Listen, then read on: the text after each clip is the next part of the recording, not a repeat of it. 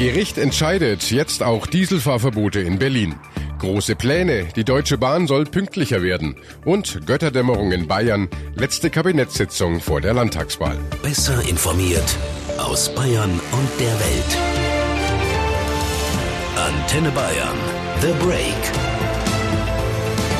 Hallo beim Nachrichtenpodcast von Antenne Bayern. The Break ist die kurze Auszeit für mehr Aussagen, mehr Wahrheiten und Hintergründe zu den wichtigsten Themen des Tages.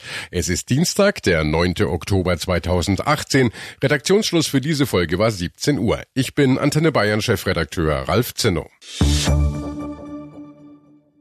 Nach Hamburg, Stuttgart und Frankfurt nun also auch Berlin. Auch in der Hauptstadt wird es Fahrverbote für ältere Dieselfahrzeuge geben. Das Berliner Verwaltungsgericht hat heute entschieden, Berlin muss diese Fahrverbote verhängen, und zwar für Diesel mit der Abgasnorm 0 bis 5. Das gilt vorerst für elf Straßenabschnitte mit insgesamt 15 Kilometer Länge, darunter auch die bekannte Friedrichstraße. Die Richter haben den Senat verpflichtet, bis Ende März die entsprechenden Vorschriften zu erlassen. Am 1. April soll dann das Fahrverbot Fahrverbot in Kraft treten. Jürgen Resch von der Deutschen Umwelthilfe spricht von einer richtigen Entscheidung und einem guten Tag. Ja, das war heute ein guter Tag für die saubere Luft in Berlin. Das Verwaltungsgericht hat ganz klar entschieden, dass Dieselfahrverbote notwendig sind, überall dort, wo man eben mit weichen Maßnahmen wie Tempo 30 nicht weiterkommt. Berlin wollte diese Fahrverbote immer verhindern und so sieht die Umweltsenatorin Regine Günther die Schuld an dem ganzen Schlamassel auch nicht bei der Stadt. Wir müssen sehr klar sagen, hierfür ist die Bundesregierung und die Autoindustrie verantwortlich durch ihre Nichthandeln. Man habe ja schließlich auch schon bisher viele Maßnahmen auf den Weg gebracht, um die Luftqualität zu verbessern. Die prominenteste ist wohl Tempo 30, aber auch die Nachrüstung der BVG-Busse und das Umstellen auf Elektromobilität gehören dazu. Wir haben es damit geschafft, dass wir die Streckenkilometer deutlich reduziert haben, an denen die Grenzwerte überschritten sind. Für uns ist Antenne Bayern Reporter Dirk Steinmetz in Berlin. Dirk, das scheint den Richtern heute aber nicht gereicht zu haben. Ja, genau, denn die EU-Richtlinie zu den Grenzwerten bei Stickoxiden, die gilt seit Anfang 2010. Das muss man sich vorstellen, seit mehr als acht Jahren.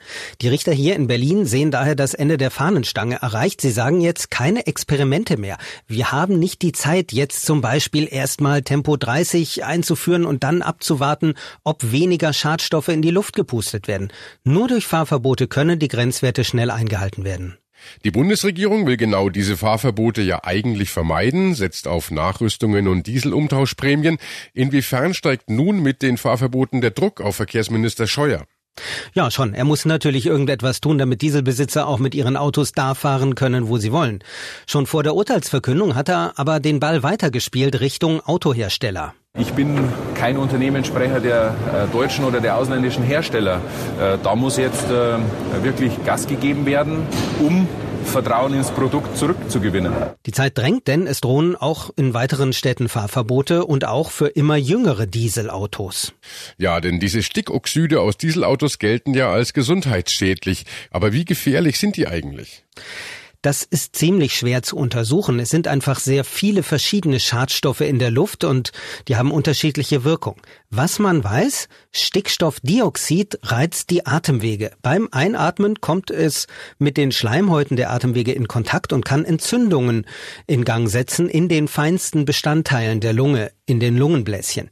Das behindert den Sauerstoffaustausch. Langfristig kann der Schadstoff auch zu Asthma und Herz-Kreislauf-Erkrankungen führen. Auch Bayern wehrt sich ja mit Händen und Füßen gegen Dieselfahrverbote. Die Verwaltungsrichter hier allerdings drohen sogar schon mit Beugehaft für Politiker. Antenne Bayern Reporter für Landespolitik Hans Oberberger. Wie wahrscheinlich ist denn so ein Szenario? Also ich denke, dieses Risiko ist extrem überschaubar. Erstens mal ist noch gar nicht klar, ob es rechtlich überhaupt ginge. Staatskanzleichef Hermann hat schon erklärt, es gebe dafür gar keine Rechtsgrundlage. Aber selbst wenn eine Beugehaft rechtlich möglich wäre, ist ja immer noch nicht klar, ob sie wirklich verhängt würde und wenn ja, gegen wen. Letztlich geht es der Justiz dabei vor allem darum, nochmal Druck zu machen in Sachen Luftreinhaltung in München. Und da ist ja auch schon die Androhung von Beugehaft ein mögliches Mittel. Pünktlich wie die Bahn, das war einmal. Damit der alte Grundsatz wieder gilt, startet die Bundesregierung ein umfassendes Programm mit dem sogenannten Zukunftsbündnis Schiene aus Politik, Wirtschaft und Verbänden.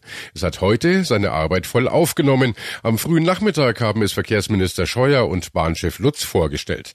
Kern des Ganzen ist ein sogenannter Taktfahrplan, der Deutschlandtakt.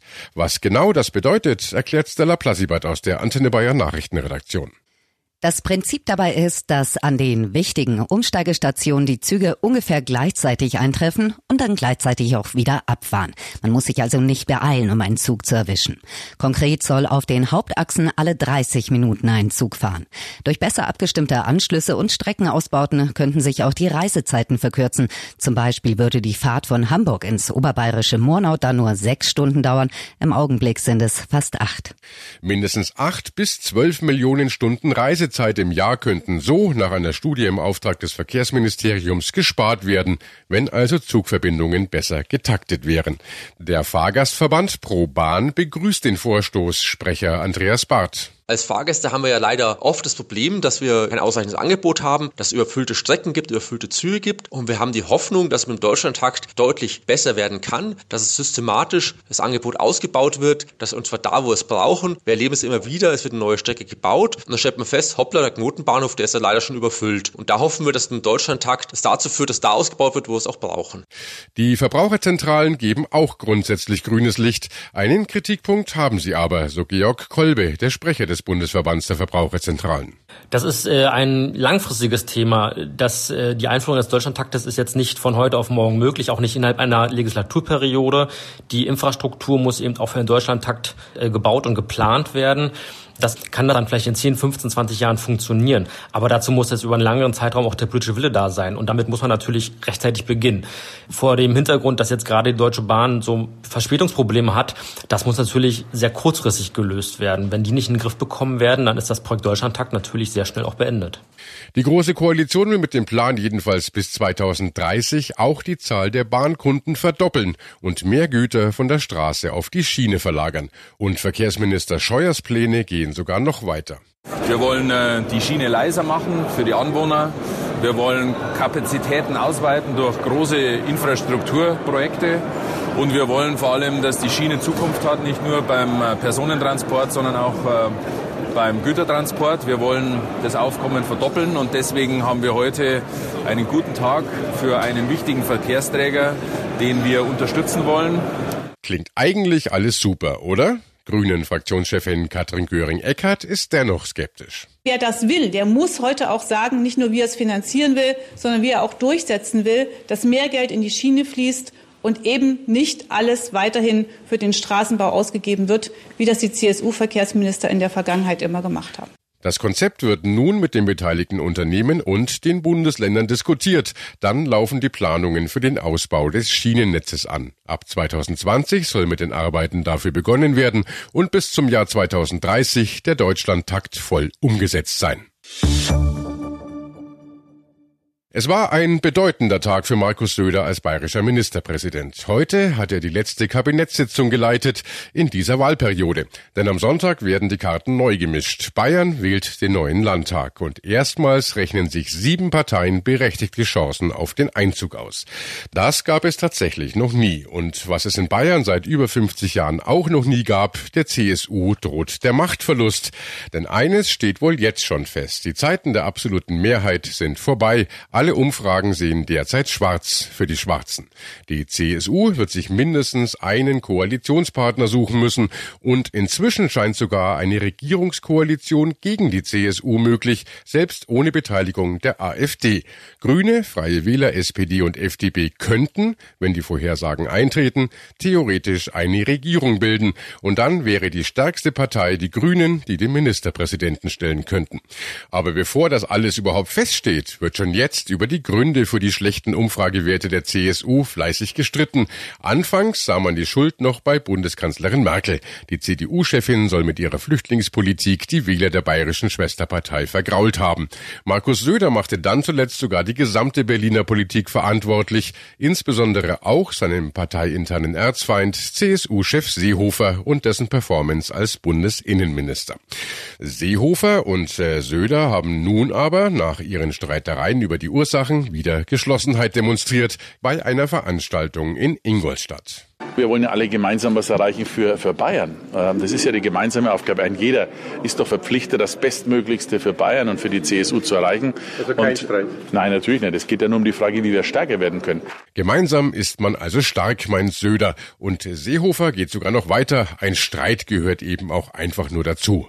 Strauß sagte immer, der heute oft zitiert worden ist, Politik ist kein Schönheitswettbewerb, kein Beliebtheitswettbewerb. Politiker sind dazu da, um ihre Überzeugungen für die Menschen zum Tragen zu bringen und durchzusetzen. Mit diesem Burgfrieden zwischen Seehofer und Söder soll der Supergau verhindert werden. Holte man bei der letzten Landtagswahl noch 47,7 Prozent der Stimmen, sehen einige Umfragen die CSU derzeit nur noch bei 33 Prozent.